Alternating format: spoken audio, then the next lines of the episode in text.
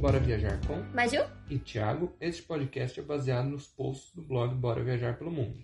Crônicas de Buenos Aires. No podcast de hoje falaremos sobre a cidade de Buenos Aires e alguns de seus pontos turísticos.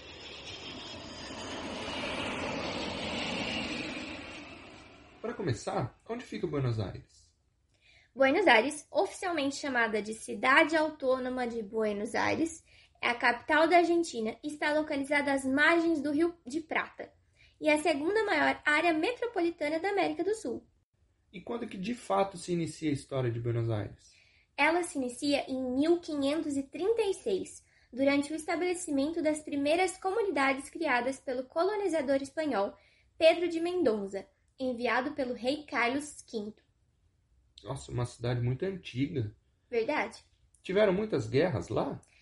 Então, Buenos Aires possui várias marcas de sofrimentos, tristezas e batalhas, como o golpe de março de 1976, no qual resultou em 30 mil pessoas desaparecidas, tanto sequestradas quanto mortas pelos militares, e explosões de 1992 na Embaixada Israelense e 1994 em um prédio que marcam o início do terrorismo islâmico na América do Sul.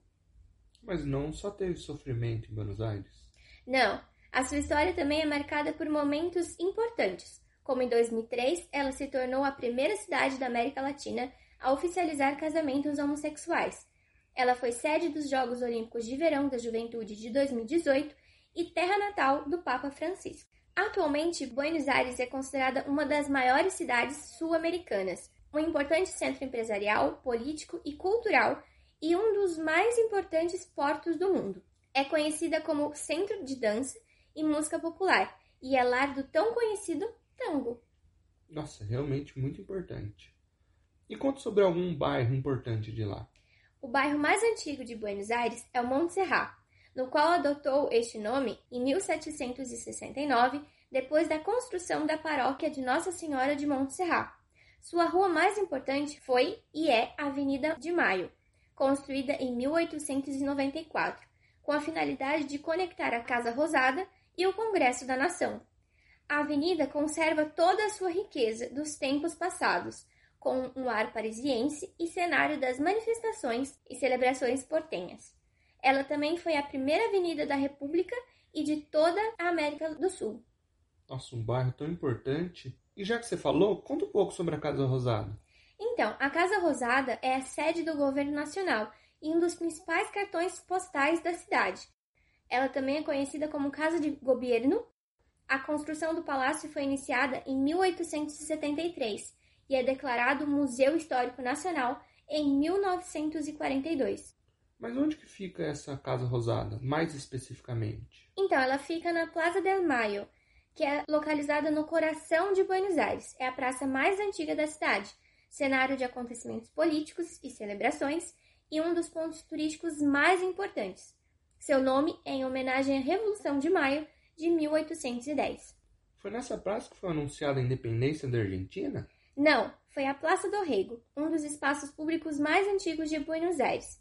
Antigamente, o local era usado para o desembarque das caravanas de carga. Apenas no século XIX, o espaço foi transformado na Plaza do Rego, se tornando um local histórico, pois ali, em 1816, foi anunciada a independência da Argentina e na praça existem inúmeros bares, pubs, cafeterias e restaurantes. E também é palco de diversos dançarinos de tango e outros artistas de rua. Em Buenos Aires que fica a avenida mais larga do mundo, não é? Isso, é a Avenida 9 de Julho e é uma das principais ruas de Buenos Aires. Seu nome é em homenagem a 9 de julho de 1816, o dia da declaração da independência da Argentina. A avenida possui diversos teatros, atrações históricas e praças arborizadas. Já que você falou em teatro, conta sobre algum de lá. O Teatro Colón é a principal casa de ópera de Buenos Aires, símbolo da cultura da cidade e é considerado um dos teatros líricos mais importantes do mundo pelo tamanho, acústica, trajetória e do valor artístico da sua construção. O edifício original foi inaugurado em 1857, sendo substituído pelo atual desde 1908. Buenos Aires tem alguma ponte muito famosa? Tem, é Puente de la Mujer, construída entre 1998 e 2001. Ela é nomeada como forma de homenagear as mulheres. Seu design foi pensado para representar um casal dançando tango. O mastro simboliza o homem e a silhueta curva referencia a mulher. A Puente de la Mujer possui um mecanismo no qual permite que ela gire e assim proporciona a passagem dos barcos. Olha que legal! Nossa, muito interessante. Não são todas as pontes que fazem isso. Verdade. Mas agora mudando de assunto. A Mafalda é da Argentina, não é? Isso! Tem alguma homenagem para ela lá? Tem, é o Monumento Mafalda, um ponto de destaque de Buenos Aires. Ela homenageia o quadrinho da Mafalda, criado pelo cartunista argentino Joaquim Salvador Lavado Terron. A estátua da menina foi construída em 2009 e em 2014, olha que legal, seus amigos Manolito e Suzanita passaram a acompanhá-la. Nossa, que legal, adorava todos. Mas eu esqueci de perguntar antes.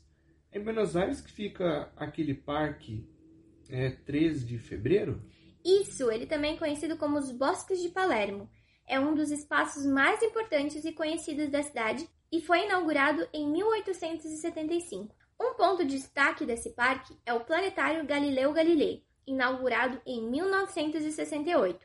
O planetário recebeu seu nome em homenagem a Galileu Galilei, astrônomo italiano. Sua arquitetura é inspirada em Saturno, por esse motivo, durante a noite o planetário é todo iluminado para parecer como um planeta. Em 2001, ele passou por uma reestruturação para atender as pessoas com deficiência visual e auditiva, o que, na época, foi um trabalho inovador para a América Latina. Hoje, o planetário Galileu Galilei é o único da cidade e o mais importante do país. Ele possui uma sala de observação de estrelas, planetas e satélites, apresentações de filmes sobre o tema, um museu, uma sala de projeção e uma coleção de meteoritos do norte da Argentina. Nossa, deve ser incrível essa sala de projeção. Deve ser mesmo. E agora mudando completamente de assunto, conta pra gente sobre algum cemitério. O cemitério de Recoleta possui muitos dos principais protagonistas da história da Argentina, como os presidentes, escritores, ganhadores do Prêmio Nobel, atletas e empresários. Muito conhecido por ser um dos cemitérios mais visitados do mundo, e ele foi construído em 1822 como o primeiro cemitério público da cidade. É um cemitério cheio de celebridades. É em Buenos Aires que fica aquela escultura gigante em formato de flor, não é? Sim, é a Floraris genérica. É uma escultura de 20 metros e 18 toneladas, localizada na Praça Naciones Unidas. Inaugurada em 2002, a escultura é uma homenagem a todas as flores e se trata da projeção de um sonho do seu criador, o de construir uma estrutura em grande escala que mostre o dinamismo de nosso tempo. Ela possui um mecanismo que permite que suas pétalas se abram e se fecham de acordo com o horário do dia, controlada por um sistema hidráulico e células fotoelétricas. Nossa, deve ser demais isso pessoalmente. Deve ser mesmo muito bonita.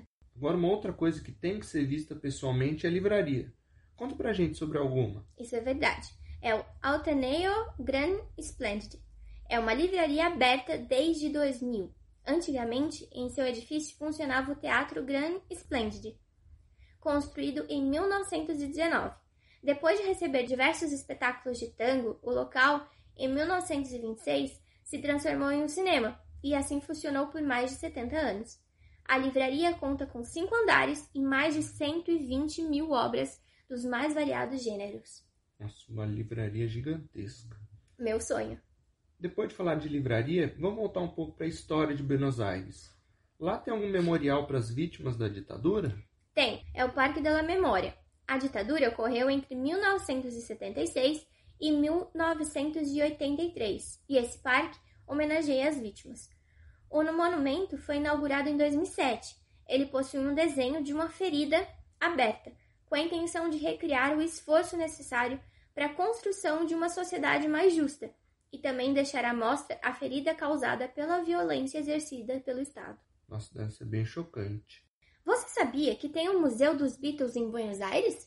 Não, conta mais pra gente. Ele foi criado em 1998, o The Cavern Buenos Aires. É um espaço que conta com museu, um bar e um café temático, e teatros com shows e apresentações dedicadas 100% à banda The Beatles. Nossa, que legal. E para finalizar, conta uma última dica pra gente. A cidade é um destino coringa para qualquer época do ano. Ah, e não deixe de conferir alguma casa noturna com o famoso tango e de experimentar o chocolate e o sorvete da loja Rapa Nui. Aí é sempre bom lembrar que boa parte dos estabelecimentos de Buenos Aires não aceitam o cartão de crédito. Verdade! Esperamos que você tenha gostado da nossa viagem por Buenos Aires. Para mais informações, acesse o Instagram e o blog Bora Viajar pelo Mundo.